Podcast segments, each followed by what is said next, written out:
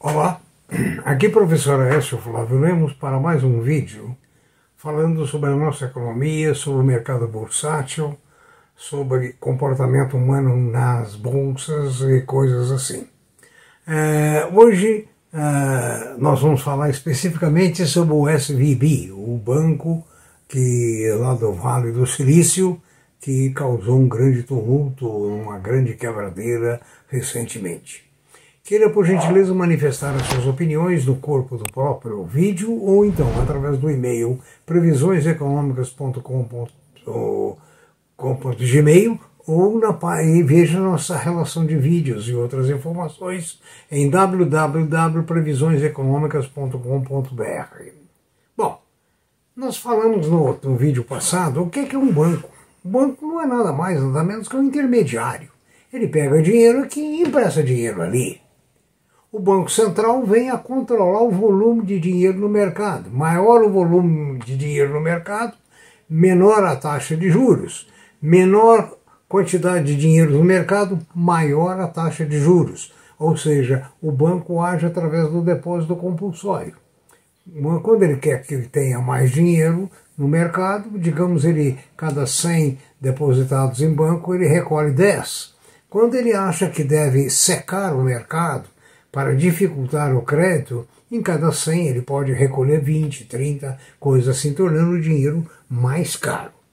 Agora, o, Vale do Silício tem muita semelhança, até certo ponto, com a quebra de 2008.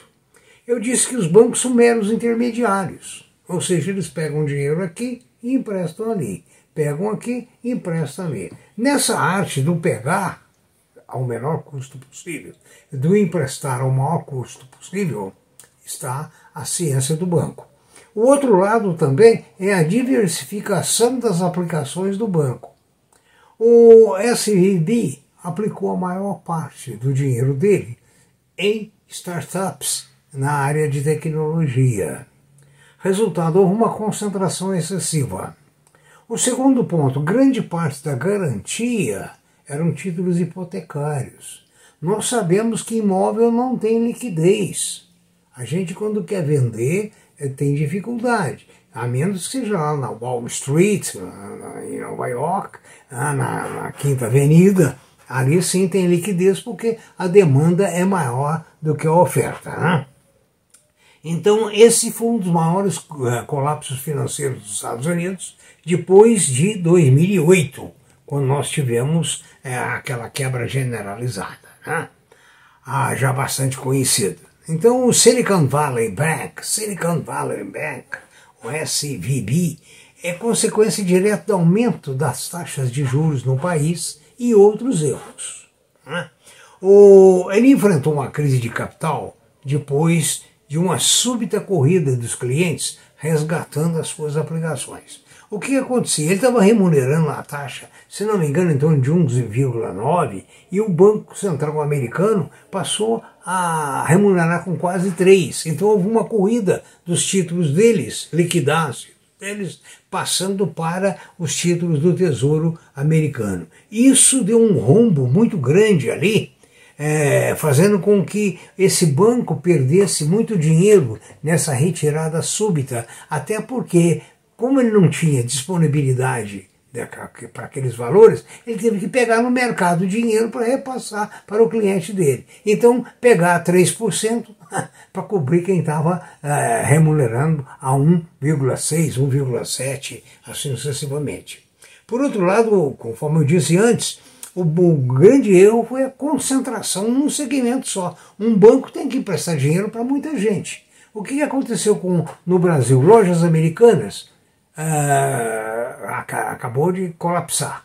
Nisso aí, os bancos tinham dinheiro lá, mas não tinha só nas lojas americanas. Quem tinha só nas lojas americanas se deu mal. É o mesmo caso é, no varejo. Quem investiu muito no varejo também está sofrendo as consequências disso aí. Né? Então, a consequência principal foi o problema do, do, dos juros dos Estados Unidos. Quando o Central Bank, o Federal Bank, aliás, elevou os juros, acontece o contrário. O, mercado corre dos títulos de, de, de, de títulos imobiliários, das ações, para a renda fixa. Nessa corrida, o banco sofreu um struggle, sofreu uma, digamos, uma ausência de, ah, obviamente, capital. Né?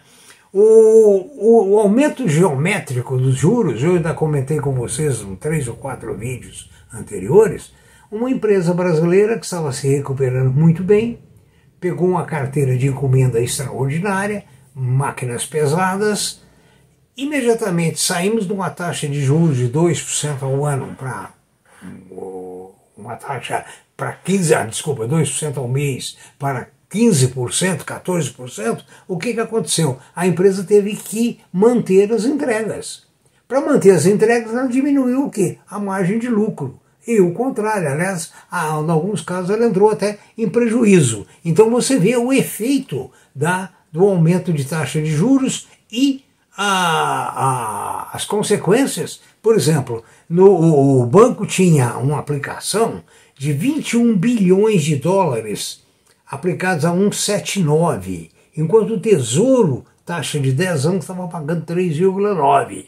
Então, esse disparate levou o banco a um gargalo um gargalo realmente é, intransponível, né? além dos outros fatores. Né? Então, o resultado, isso aí afeta uma série de empresas. A empresa que tinha dinheiro lá dentro não, não iria receber de imediato, ela tinha compromissos imediatos. Então, o resultado, criou-se que uma cadeia de um dominó de problemas. Né? Por exemplo, aqui no Brasil, vamos pegar aqui, lojas americanas deixou de pagar N fornecedores. Teve um fornecedor de lojas americanas, a quem as lojas americanas devia parece que 8 ou 9 milhões, que quebrou. E com quantos aconteceu isso? É? Então, o resultado, verifique bem nos seus investimentos e, veja que no Brasil o, o, não há um grande, uma grande relação direta com o banco, no Silicon Valley. Ah, ah, o que existe é uma relação sistêmica, ou seja, uma vez que um banco entra em dificuldade, outros em cadeia entram também em dificuldade. Tem ainda o problema de o problema psicológico.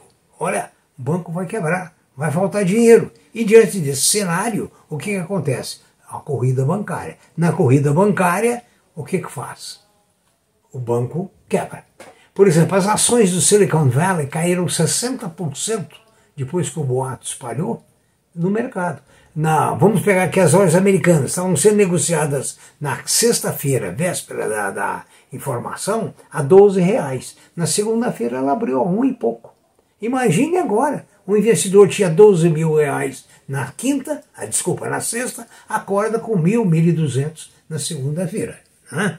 Então, o resultado, a, a, a corrida bancária é muito séria, o boato é muito sério. Agora, o banco teria que aplicar de, como eh, dizer, com mais diversidade e maior número de empresas e evitar os títulos mobiliários como garantia, porque conforme eu falei antes, imóveis nem sempre têm liquidez, certo? Então o resultado ah, afetou o sistema financeiro? Claro. Vai afetar mais? Claro, até porque afeta a credibilidade nos sistemas.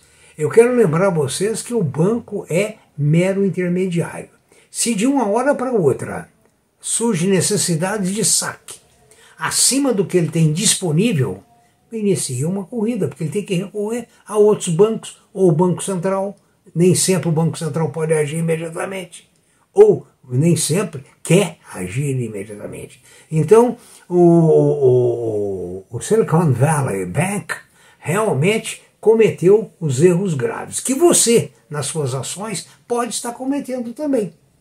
Ah, por exemplo, se você concentra suas ações em mineração, a mineração na China vai mal, o minério de ferro na China vai mal, suas ações irão mal. Certo?